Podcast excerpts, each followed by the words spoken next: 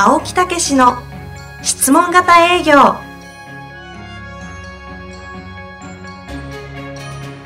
営業それは商売の原点。トヨタ大阪ガス生協などの営業マンも実践。2万人を超える営業支援を行った青木武氏が営業の真髄を語り尽くします。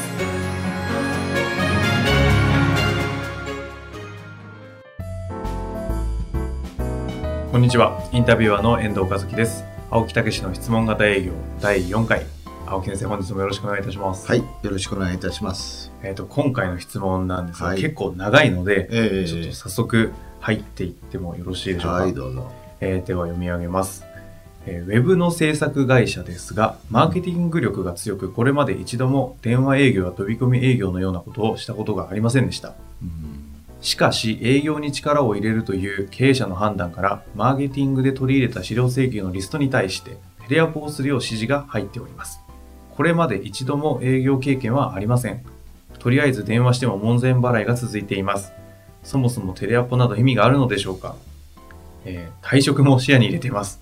えーという質問が来ておりますが、ちょっと大変ですね大変ですね。うんいろんなところに問題ありそうですが、ちょっと、うん青木先生はこれどう？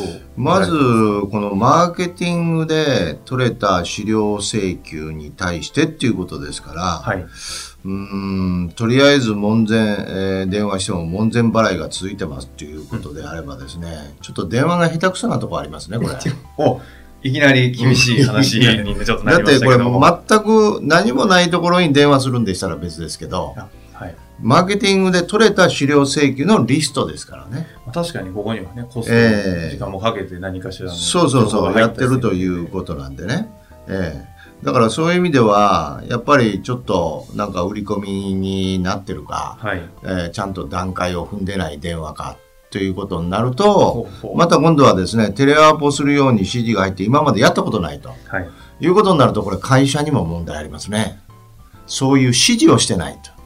はあ、会社の問題と。そうなんですよ。あのね、えーっと、私いつも言うんですけど、あの学生時代とかですね、はい。えーから急に社会人になりますね。急にというか社会人になります。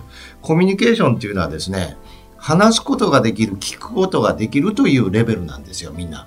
コミュニケーションと話すことができる、聞くことができるといそうそう、つまり言ってることを意味わかる。はい。えーそれから伝えることができるとうんいうことなんですけど、これはビジネスっていうことは、もっとね、はい。目的がこうあるんですよ。このためのためにはい。たすやっていかないわけでしょ。もっと繊細なんですよ。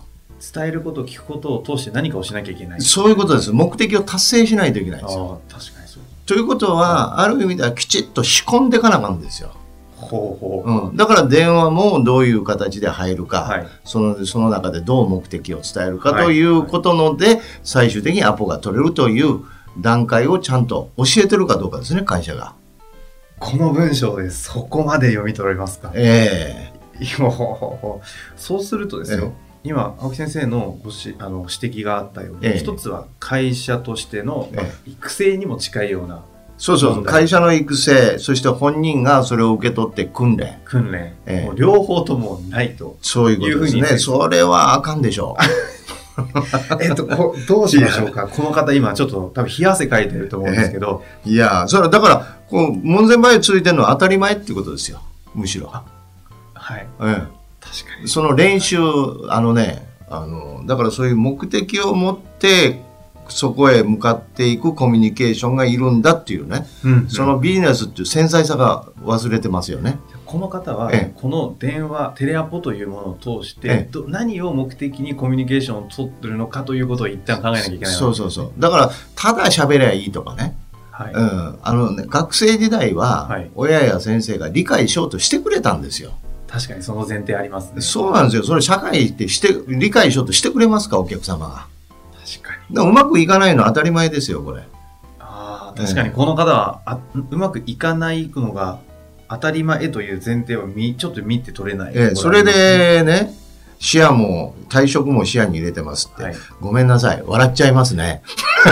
今日はちょっと青木先生、あの、やっちゃいますねスイッチ入ったんで、私もドキドキしてますけど、でも一個ですよ、ちょっと会社の問題は、ええ一旦、あの、置いておくというかですね、ええもうもし後で話が出ればいいんですけど、ええ一旦この方にえちょっと視野を当ててあげたいえなそうですね。というふうにもう笑っちゃいますよ。失礼ですからね、もう。まあ、多分笑っちゃうように。には、あの、うんいろいろ意図があると思うので、ええただこの方、まだやれることはいっぱいあるわけですよね。そうそうそうそうそう。だからそういうことを一緒だから会社がそうでなければ、はいやっぱりそれを申請して、わからんので教えてくださいとか、一緒に考えてくださいっていうこともやらないといけないし、なるほど、なるほど。それとそれをね、あのーやっぱり練習、ロープレって言うんですけど、はい相手2人1組とか、ロープレをしないといけないですよね。練習を。なんかよく営業の本とかに書いてるええロープレイは、まあ、当然だとは思いましたけど、ええ重要ですか、そうなんですよ。私いつも言うんですけど、役者はね、役者さんは、はい舞台へ上がるときにそれまでに読み合わせをして、そして演技を練習して、そして本番を迎えるわけでしょ？だから人々は感動するわけですよ。はいええ見に来た人は感動するわけですよ確か。に確かに、はい営業だけね、不思議やと思うんですけどね、練習しないんですね。言われてみれば、もう1、2回ちゃっちゃっとやって、はいそしてお客様で練習するんですね。ごめんなさい、笑っちゃいました。今日はもう、それ、それあかんでしょ、ほんでも。お客様で練習して、練習し終わった後どうなると思います？お客様いないんですよ。結構今、シャレにならない話を笑いながらされてますが、そうそう聞いてる方、ドキドキしてると思いますけど。いや、本当に。でも確かに、えなんでなんですかね。え我々、我々というか、その、え営業する人間は、一つの役者だと捉えるともうプロなわけですからね。ビジネスをやってるというところでは。えその時に練習をしない、ロープレイをしないことの、この、なんですか、もう笑っちゃうのはむしろ嫌悪に近いですね、青木さん先生から聞こえてくる、これは。笑うしかしょうがないっていうね。そういう感じですね。ただですよ、ちょっとええ感じなんですけども、この、この方はですね、ええ今のタイミングで、えレレテあの、ロープレイをしろと言われても、ええ何していいか分かんないんじゃないかなというふうにちょっと思うんですけど、そのあたり、うんだからそのきちっと台本を作って、それをお客様役と自分で、はい。うん、この自分がきちっとそれを喋れるか。それともう一つ大事なのは、はいお客様自身の役の人が受け取る、そういうふうに聞こえるか。その話をしてみようと思えるかという練習をするんですよ。でね、これもうちょっと言いますとですね、はいはいなぜ練習しないかっていうね、はい、ああるんですか？あるんですよ。練習によって上手くなると思ってないんですよ。つまり、スピーチとかこういうね、はい話し方っていうのは、ええ学習をして訓練するもんだと思ってないんですよ。そういう考えがないんですよ、日本には。だからアメリカのですね、大統領のスピーチはうまいんですよ。練習してるんですよ、あれ。ところが日本人はごめんなさい、下手くそなんですよ。なんでかっていう紙を持ってきて読むだけですよ。ええつまり、そういう考え方がないんですよ。練習して上手くなるもんやっていう考え方。それそれを、だから、そういうことを子供の頃から教わってないんで、に。はいはい。だからね、あの、どういうかっていうと、そういう性格ですとかね。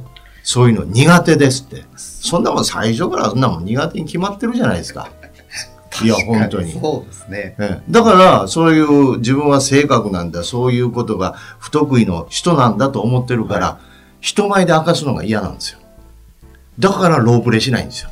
かっこ悪いから。なのに、お客様にはロロープレというロープレのがいきなり舞台に立っちゃうわけですね。そうそうそうそこれは待ってるものは悲劇ですよね。いやだからズタズタになりますよ。門前払いっていうのはもう自らもう作り上げて門前払いされてる。そうそうそうそう。それでね、あの、そういう中で残っていく人、はい営業マンでね、はいはい。えーもう、そういう練習もなくってでやっていく人、はい、うん。この人はパンチドランカーって言いましたよね。パンチドランカー。もう、どつかれても、もう何も感じない。無神経な人が営業マンとして残っていくんですよ。なるほど。あの、ちょっといろいろと私も、具体的に言ったら失礼ですけど、ええ思い、なんか当たるものを思い浮かべちゃいましたけど、確かにそうですね。そうですよ。うん。だから、結局、本当にその感じるっていうことは繊細で、はい。お客様の気持ちもすごく分かれる人なはずなんですよ。はいうんむしろ傷つくとか、うん。うん、いうのはね、繊細っていうことですよ。その繊細さを使ってお客様の気持ちを受け取る。なるほど。えーそしてそういう言葉をちゃんとこう用意してお伝えする。ということの練習をするとですね、はい。すごく上手くなるんですよ。実はね、私のところのね、あの質問型営業って教えてるんですけど、成績上がる人、はい。すごいですよ。ね、声のね、はい。小さな人なんですよ。割とおとなしめの人が成績がぐっと上がるんですよ。へえ、面白いですいや、これは私自身もびっくりしましたけどはいね。え先生的にはそれつまり繊細っていうことですよ。ああ、うんなるほど。相手に気を使うっていうことですよ。そういう人がそのコツを捕まえた時にトップセールスになるんですよ。何人もいますよ。それを質問型営業、繊細さと質問型営業がこう、組み合わさった時にトップの営業になるというそういうことですのを見てきてるわけですね。えこの方、これだけの文章、この退職も視野に入れてます、点々点ってあの丸が3つぐらい書いてあるえので、ええ相当繊細な方な気もする。そうですよね。だからこの人を訓練するとものすごい可能性見えてきますよね。この最後にこの方1個、あの質問が最後出てるんですよ、ええ。そもそもテレアポなど意味があるのでしょうかと。一応ここだけ回答していただくとしたら、まあええ。あの聞くまでもないと思うんですけど、まあ、あのそのやり方によって意味が出てくるんです。ええ。このテレアポであればおそらく意味はないでしょこのまま突きう。進んでこのまま突き進んだら意味はないと思います。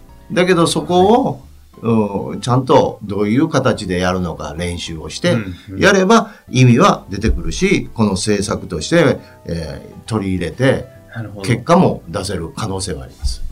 この時に青木先生からアドバイスをするとすると、えどうすればいいですかね？まず会社の方の方に問題があるということ。えだから会社を挙げて、やはりそのお客様に電話で接するんですから、はいだからその、そういうことをしっかりと手、えー作ってシナリオを、えースクリプトを使って、作って、そしてそれを練習して、練習、ええはいシミュレーションして、そしてもっといいのはね、自分の声聞くといいですね、録音して。録音して、えいやー辛いんですよね、ええ撮ったのでもそれが聞こえてるわけですから。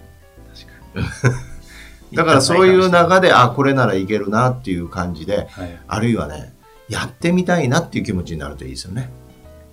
あこれでやってみたいなっていう気持ちになるといいですよね。そこまで、やる前にえやってみたいなっていうところまでロープレなりシミュレーションなりいろいろしてそこまでも自分を持っていくこと、そうそうそうそう。ええそれで自分を作り上げるでしょ？はいそうすると相手に電話して、えー対応ができますよね。はい、それでもつっけんどんということであればどうなると思います？どうなるんでしょうか簡単ですよ。タイミングじゃなかったなっていうことですよ。自分の責任じゃないんですよ。心折れないですよ、だから。あ、違うんだ、タイミングが違うんだなっていうことで次へパッといけるんですよ。なるほど、えそのタイミングだと思えるところまでは少なくともそういうこと厳しく言えば鍛えろよということも、うん鍛えるんじゃなくって当たり前ですよねあ。もはや鍛えるということ自体がもうすでに、あの、違いますね。スタートライン立ててないですね。えなるほどですね、ええ。これはですねあの、うん。もはや営業論の話を超えた話になるところだったと思うんですけど、ええ。最後にあのこの方今多分相当繊細なので、ええ。心が折れてるんじゃないかなと、ええ。なんかこう一つ明日から。こんなことをできたらっていうこう次の行動につながるようなアドバイスを一つすると何かありますかね？うん、まあ会社でとかねいろいろこうあるかもしれませんけど、はい。うんまず自分で、えーまあ本当に練習をして、練習をして、うん、分からなければ、はい。えーそういう本とか、はい。うん、そういう先輩、はい。うんテレアポやってる人にうんそうですね聞くとかね、うん。うんちょっとこうに言葉がね一番いいのは私に聞くのがいいんです。でもそうですねこの方はこの後また動いてそうそうそうのその先でも出てきた問題をまたポッドキャストの質問に上げてもらえればそうそうそうそう。非常に面白いあのごめんなさい宣伝になるかもしれませんけど、私のアプローチは質問で突破するっていう本がありますんでね。私も読みました、ええそういうのを読んで、あのロープレ特に書いてますんで。そうですね、えじゃあまずあれを読んでそうそうそう。それでチャレンジしてみてもええ決してその宣伝というよりも、はいあのお役に立つと思いますんでね。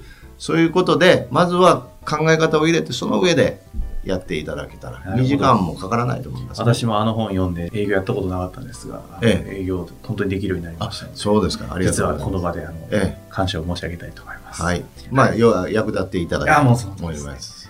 じゃあ、えー、と本日は、えーいろいろと厳しい話もありましたが、この方はまた本を読んで、またポッドキャスト質問いただけると嬉しいですね。ですねええ本日もありがとうございました。はい、ありがとうございました。